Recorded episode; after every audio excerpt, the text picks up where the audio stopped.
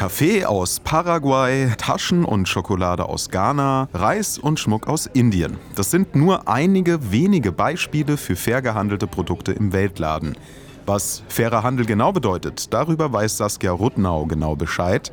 Sie ist Geschäftsführerin zweier Weltläden in Stuttgart. Also wenn man fair gehandelte Produkte einkauft, dann sorgt man eben dafür, dass die Menschen, die das, den Kaffee zum Beispiel anbauen, von ihrer Händearbeit leben können und dass sie wissen, dass sie ähm, im globalen Norden Partner haben, die mit ihnen gemeinsam Probleme anpacken. Weltläden müssen keine Gewinne erzielen und werden oft von den Kirchen gefördert. Darüber hinaus gibt es nur wenige Festangestellte, der Rest sind Ehrenamtliche, wie Ingrid Senkel. Sie sagt, nicht jeder kann sich aber die Produkte im Weltladen leisten. Das ist einfach eine Preisfrage. Und ich glaube, es gibt auch bestimmte Gesellschaftsschichten, die nicht hier kaufen, weil sie es sich schlicht nicht leisten können.